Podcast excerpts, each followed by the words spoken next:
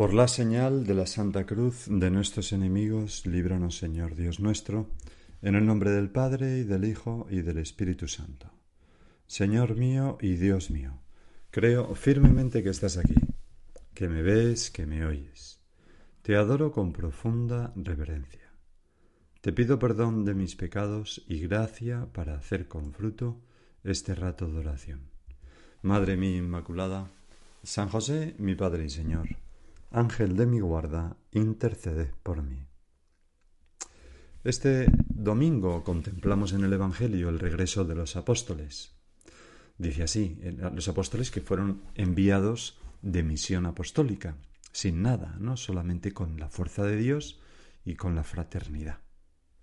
Y el Evangelio dice así, en aquel tiempo los apóstoles volvieron a reunirse con Jesús y le contaron todo lo que, había, lo que habían hecho y enseñado.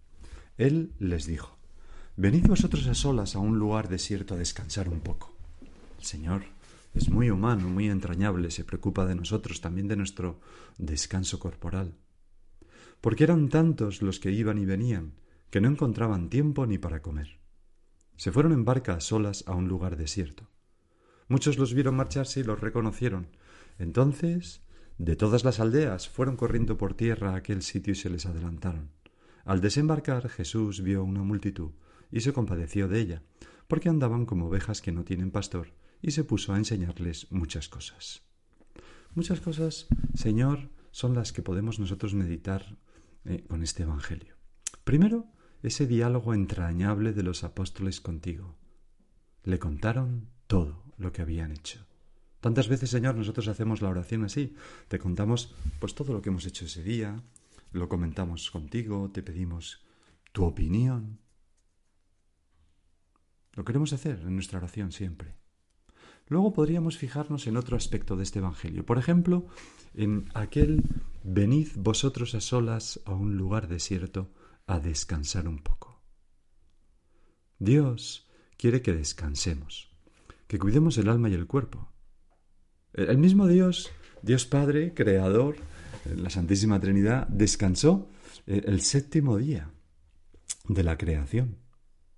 ¿No? Fue un día que dedicó a regocijarse en la creación. Bueno, ahora en verano, ¿no? Es normal que nosotros logremos unos días de descanso y es una cosa muy buena y muy cristiana. No tiene nada... Mm, tiene, algo buenísimo porque restituye nuestro cuerpo, nuestro ser. Es lógico que, que a final de un curso estemos cansados. El Evangelio nos presenta con frecuencia la exigencia del seguimiento de Jesús. Ni siquiera tenían tiempo para comer, dice Marcos. Y en otra ocasión tú, Señor, nos dijiste, el Hijo del Hombre no tiene donde reclinar la cabeza. Es, es normal que tú y yo, pues, percibamos esto en nuestra vida. Y por eso necesitamos parar y descansar, como se dio cuenta que los discípulos necesitaban, como se dio cuenta nuestro Señor eh, eh, en este momento del Evangelio, o como le ocurrió a nuestro Señor junto al pozo de Sicar, que se dice fatigatus ex itinere, fatigado del, del camino, Jesús le pidió agua a la samaritana. Por tanto, si, si hemos trabajado durante este curso, pues es lógico que lleguemos cansados al verano. No pasa nada. Recuerdo haber oído al portavoz de San Juan Pablo II, Kiko Navarro Valls, como en una ocasión se cruzó en un pasillo del Vaticano con Juan Pablo II, que iba arrastrando los pies, como muy cansado, y le dijo Santidad, le veo a usted muy cansado. Y entonces el Papa levantó la mirada y con una sonrisa irónica dijo Si el Papa no estuviera cansado a estas horas, eran las ocho de la tarde, es que no estaba no estaría siendo un buen papa. Pues es lo normal. Cuando una persona se entrega y trabaja, pues estar cansado. Por tanto, no es malo, tampoco conviene quejarse excesivamente, pero tampoco conviene no tenerlo en cuenta y, no dedicar tiempo pues a descansar, a una actividad que nos lo facilite, yo qué sé, tomar el sol, bañarse, hacer deporte, dedicar tiempo a la lectura que antes no teníamos, una excursión, eh, lo que hagamos en verano, las reuniones familiares o con amigos que pueden tomarse una cerveza o dos, o ir a cenar, o mil cosas que podemos hacer y que debemos hacer, lógicamente. Cuenta Leo Masbur, un sacerdote que acompañó mucho tiempo a la Madre Teresa de Calcuta, como eh, después de una jornada agotadora entre los empujones de la gente, allí, no sé si era en Calcuta o en otra ciudad, pues llegan exhaustos a la casa de... Bueno, aquí eh, era en Madrás la ciudad, ¿no? Llegan exhaustos a, a, la casa de las misioneras de la caridad en Madrás a las once y media de la noche. Y entonces mm, leo ya lo que dice Leo Masbur, ¿no? Al acabar la breve oración, la Madre Teresa trajo dos colchones, almohadas, una toalla y un trozo de jabón a la sacristía, para que los dos sacerdotes que habíamos viajado con ella pudiéramos irnos a dormir enseguida. Que descansen, ha sido un día largo para ustedes. A lo que yo repliqué, Madre Teresa, para usted debe de haber sido mucho más largo todavía, porque estos sacerdotes tenían treinta, cuarenta años. La Madre Teresa se limitó a contestar con una alegría no exenta de seriedad. Todo por Jesús. Y anota el sacerdote, a sus setenta y siete años tenía casi exactamente la misma edad que los dos sacerdotes juntos. Unos años después, a unos que le preguntaron su edad, contestó con un destello de picardía en sus ojos. Por fuera ochenta y uno, por dentro dieciocho. No me digas que no es bonito esto. Así querríamos vivir nosotros, Señor, gastándonos, exprimidos como un limón, como un limón, perdón, por hacer el bien en el mundo, por trabajar bien, por sacar adelante nuestra familia. Y por tanto, es normal que lleguemos cansados y que necesitemos descansar. Ojalá, Señor, concedas a todas las personas de todo el mundo unos días de descanso. San José María lo veía también así, decía en una ocasión, no somos ángeles, hijas e hijos míos. Os he repetido con frecuencia, y la salud física es necesaria para que el espíritu vibre. A veces necesitamos dejar descansar al cuerpo y la mente para que el espíritu pueda elevarse a Dios. El mismo San Juan Pablo II, pocos meses después de su elección, indicó que se construyera una piscina en los terrenos de la villa papal. Y alguien, algún periodista, con un poquito de mala idea, le preguntó por el coste. Y el Papa respondió que, bueno, él tenía que hacer un poco de ejercicio y que en todo caso la piscina salía menos cara que celebrar otro cónclave para elegir otro papa, ¿no? Como diciendo, bueno, es que necesito para sobrevivir hacer un poco de deporte y nosotros necesitamos, pues, descansar, ya sea haciendo deporte otro modo, o de otro modo. Pero me parece muy importante que nos demos cuenta de una cosa, que el Señor le dice, venid vosotros a solas conmigo a descansar un poco. O sea, el descanso, como decían los clásicos, tiene mucho que ver con aquella expresión que acuñaron de vacare in deo, descansar en Dios. Lo que de verdad descansa es refugiarnos en el corazón amabilísimo de nuestro Señor Jesucristo. Lo que de verdad descansa es poder rezar con calma, lo que de verdad descansa es poder alabar a Dios, darle gracias por la creación, contemplar la naturaleza y, ver a Dios detrás, gozar de la buena amistad y, ver a Dios detrás de, ese regalo de los buenos amigos o en el amor familiar. Lo que de verdad descansa es estar con Dios. Sin Dios es muy difícil descansar. De hecho, hay diversiones que no suponen ningún descanso, al revés, agotan todavía más. Por eso hay que ser un poco racional también al ir a descansar y no meterse en planes complicadísimos que nos dejan más exhaustos de los que empezamos, de lo que empezamos el verano. Y en cambio planes muy sencillos, ¿no? Dar un paseo, entrar en una iglesia que nunca hemos entrado, rezar allí con calma, son cosas que descansan muchísimo. Dedicar más tiempo a la oración o a ir a misa todos los días ahora que tengo tiempo. Bueno, pues este sería el segundo punto de nuestra oración, Señor. Vamos al tercer punto de la oración mm, con este Evangelio. Se nos dice en el Evangelio que hemos leído que ni siquiera tenían tiempo para comer. Y esto no era algo extraordinario. El mismo Marcos, el propio Marcos, ya lo había dicho en otra ocasión en su Evangelio, no sin cierto toque de queja, cuando en el capítulo 3 dice, Jesús llega a casa y de nuevo se junta tanta gente que no los dejaban ni comer. se adivina como, como el tonillo de queja, quizás de Pedro, a quien se lo oyó Marcos, ¿no? Bueno, ni siquiera en tu propia casa, Señor, te reservas el tiempo para ti, para descansar, sino que te pones inmediatamente a ayudar a esas multitudes que acuden a ti. Esa es nuestra referencia. Tú y yo somos cristianos y queremos imitar a Jesús. ¿Y nuestro tiempo para nosotros? No, nuestro tiempo para los demás. Pregúntate, Señor, ¿cómo hago yo con mi tiempo ahora que tengo quizás más en vacaciones de verano?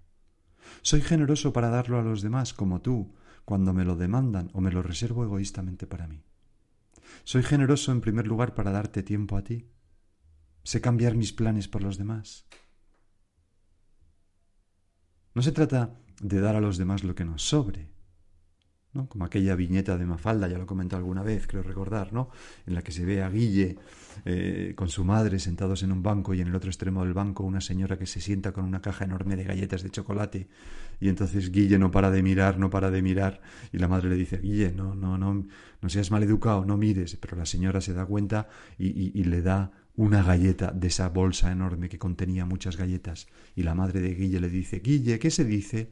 y responde roñica o roñosa, mejor dicha, mejor dicho, ¿no? Roñosa, porque claro, tiene una caja entera y le da solamente una.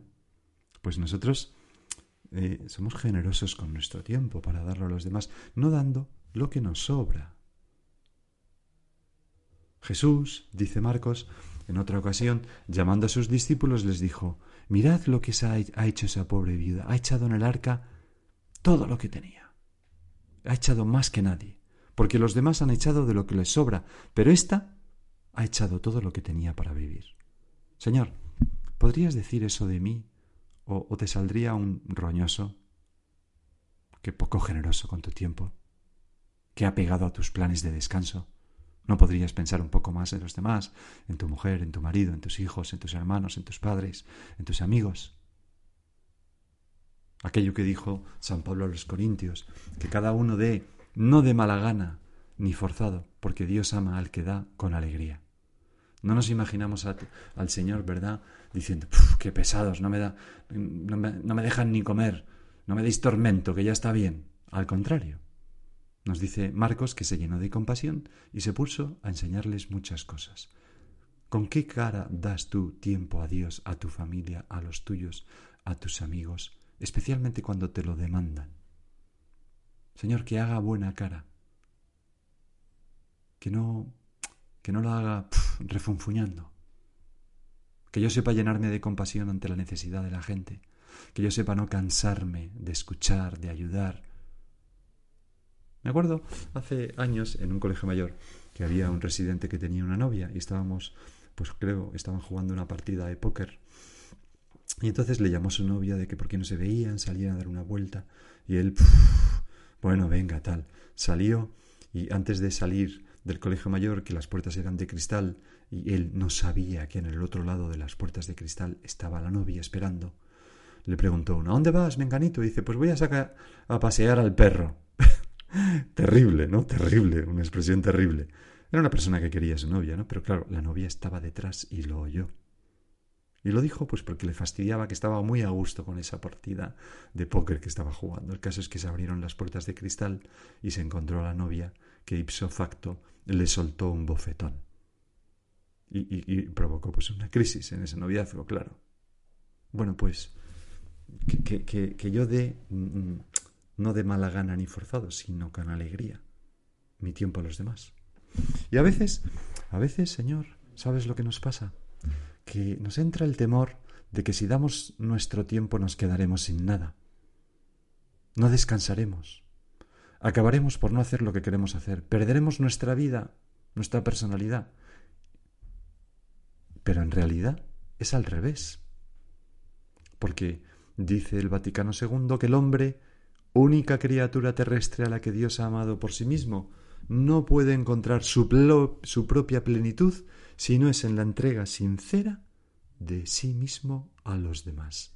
Ahí está la clave también para llegar a la plenitud, para mm, recomponernos interiormente.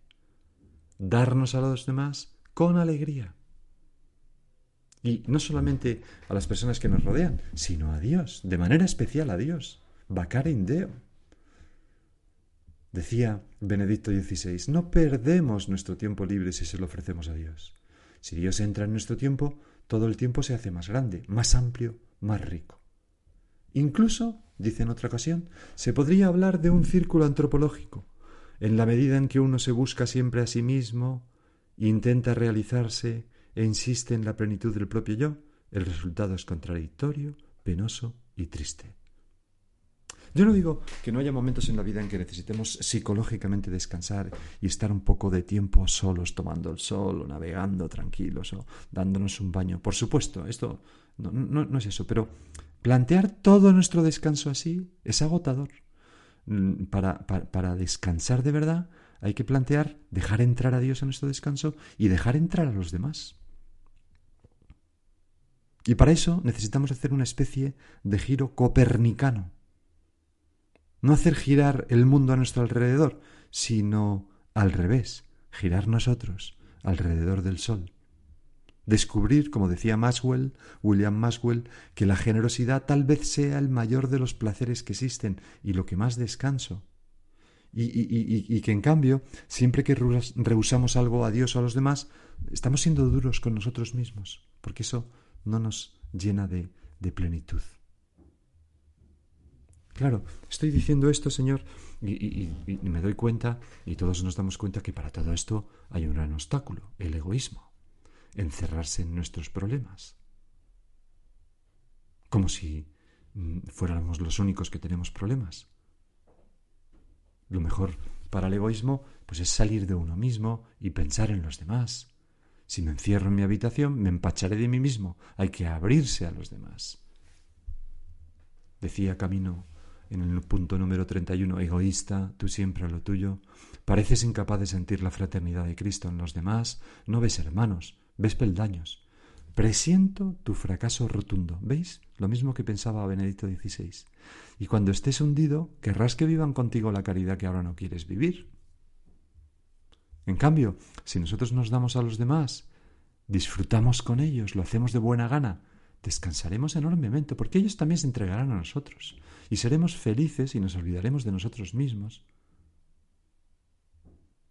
Eso es lo que nos quieres enseñar tú, Señor, a no mirarnos tanto al ombligo. Tú que no tenías ni tiempo para comer. A no pensar en nuestras carencias, en lo agotados que estamos. En una ocasión, es también la Madre Teresa la que lo cuenta, eh, le, avisaron a la Madre Teresa de que eh, había una familia con ocho hijos que hacía días que no comían, menudo problemón. Y entonces la Madre Teresa les lleva pues un, cuenco de arroz. ¿Y, ¿Y, qué hizo la madre de esa familia? Pues la dividió, dividió el cuenco en dos y salió corriendo. Y la madre fue, la Madre Teresa fue con ella. ¿Y a dónde fue? Pues había ido a su casa de sus vecinos para compartir aquel arroz porque ellos también tenían hambre. Y la Madre Teresa escribía, lo que me sorprendió no fue que se lo diera, porque las personas pobres son muy generosas, sino que supiera que tenían hambre, que se hubiera fijado. Porque por lo general, cuando estamos sufriendo, nos centramos tanto en nosotros mismos que no tenemos tiempo para los demás. Y si estoy muy cansado, muy cansado y necesito descansar, puedo cerrarme tanto en mí mismo que no tenga tiempo para hacer ese giro copernicano de pensar en los demás, de, de, darme a los demás y darme a Dios, y entonces no descansaré. Vamos a acudir a nuestra madre. Ella, al sentirse llena de Dios, sale corriendo a ayudar a Santa Isabel, y sin duda que aquello le supuso pues un motivo de alegría y de descanso. Vamos a pedirle a ella esa misma generosidad para nuestros tiempos de descanso. Y ahora sigue tú por tu cuenta.